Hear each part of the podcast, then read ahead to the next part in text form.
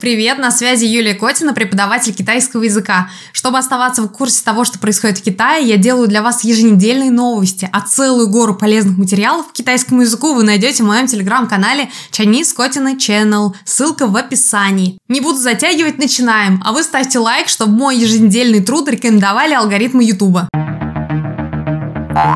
Новость номер раз. Визы в Китай. Пока туристов не пускают, но мы продолжаем держать руку на пульсе. Однако сейчас появилась куча фирм на стороне Китая, которые за дополнительную плату присылают приглашение и помогают сделать рабочую визу. Цена на визу и такое приглашение колеблется и составляет около 500 юаней. Помочь сделать такую рабочую визу могут на 2-3 недели. Потом, конечно, придется вернуться обратно. Как такой бизнес-турист вы уже можете попробовать попасть в Китай по маршруту Владивосток, пограничный Суйфэнхэ. То есть те, кому реально нужно в Китай Китай, и они готовы попасть туда любой ценой, уже могут испытать удачу. Однако это все такие полулегальные серые схемы, а также они совсем не гарантируют комфорт посещения Китая. Я советую дождаться, пока начнут делать визы нормально и получить студенческую визу, если хотите учиться в Китае. Кстати, видео об обучении в Китае можете посмотреть вот тут.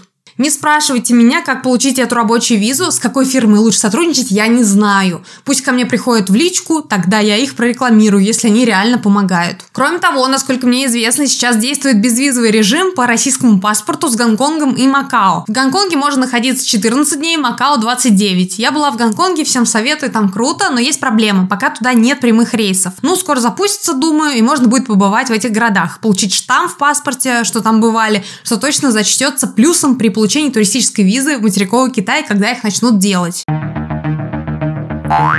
Не празднуйте День Святого Валентина, гласит реклама китайского бренда. В этом году такие бренды, как Louis Vuitton, Dior и Gucci не стали проводить никаких активностей и рекламных акций в этот день. Однако отличился китайский розничный бренд Banana Inn Диан и запустил рекламные плакаты с надписями «Не празднуйте День Святого Валентина». Смысл в том, что любви нужно уделять каждый день и дарить подарки любимым не только 14 февраля. Кроме того, из-за разногласий с Западом в Китае начинают утихать подобные тенденции, и сами китайцы скорее будут отмечать свой праздник Цихи, чем День Святого Валентина. Но несмотря на это, праздник Китая все равно празднуют и даже с более сильным размахом, чем у нас.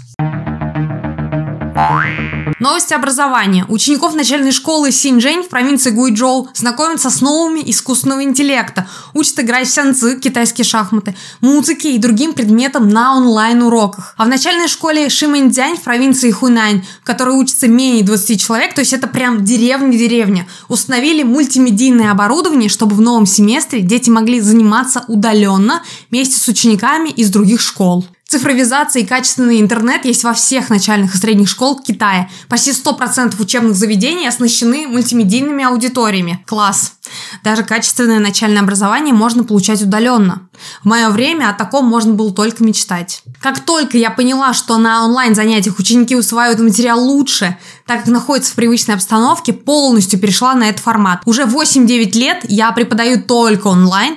У вас также есть возможность начать изучать китайский со мной, не выходя из дома. Я помогу вам подготовиться к HSK, выучить китайский для работы и бизнеса, потянуть китайский язык для путешествий по Китаю, а также вы сможете заниматься своими детьми. Поверьте, детям во много раз привычнее онлайн-общение, если вы сомневаетесь в качестве онлайн-образования, можете прийти ко мне на бесплатный пробный урок. Посмотрите, что со звуком, со скоростью интернета у вас. Узнаете, как я провожу онлайн-уроки, а я проведу тестирование уже имеющихся знаний и расскажу, как будет проходить наше дальнейшее обучение. Все ссылки в описании. Переходите и пишите мне в личные сообщения или оставляйте свою заявку на сайте. А я продолжаю про онлайн-образование. В провинции Тянсу школа призвала учеников не делать домашние задания после 9 вечера, а ложиться спать. Администрация пообещала строго следить за объемом задаваемой домашней работы и советовала родителям помогать с выполнением ДЗ своим детям. Из-за высокой конкуренции и огромного количества знаний, которые нужно впихнуть в голову ученика, школьники не успевают банально жить,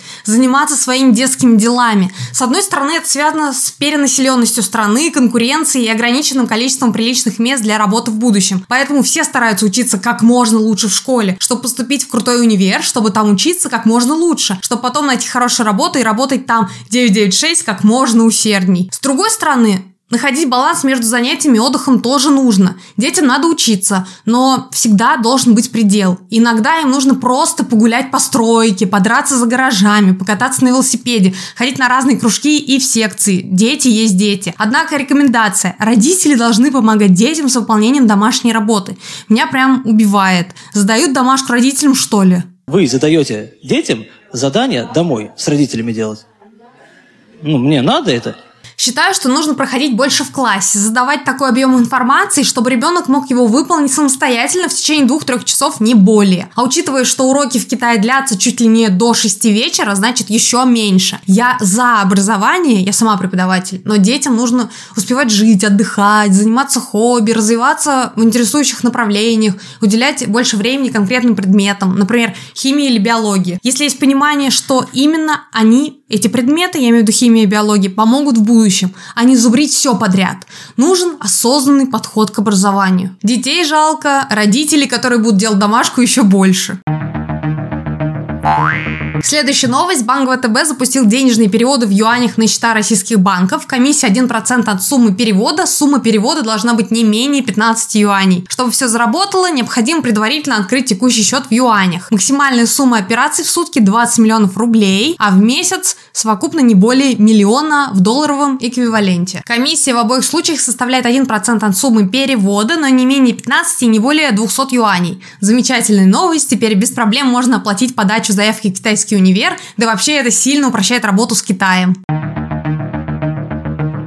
В Гонконге запустили платформу для мирного разрешения международных споров. Китай придерживается своей политики, принятой на 20-м съезде, о котором я рассказывала вот в этом видео. Единой судьбы человечества и все активнее вникает в мировые глобальные проблемы. Открылся офис международной посреднической организации International Organization for Mediation, или кратко IOMED. Обещаю, что IOMED станет первой в мире структурой, специализирующейся на урегулировании межгосударственных споров мирным путем и инструментом обеспечения верховенства права, а также новой платформой для мирного разрешения международных споров в соответствии с уставом ООН. Это не новая ГАГА, это принципиально другой подход, где заинтересованные главы государств будут садиться за условный круглый стол и искать решение возникших проблем мирным путем, а Китай с другими странами, вступившим в IOMED, будут в роли советчиков, наблюдателей и контролирующей инстанции. Несмотря на свой тоталитаризм, Китай лучше всех других стран понимает и видит, куда катится человечество и пытается усадить всех в одну песочницу, чтобы объяснить каждой стране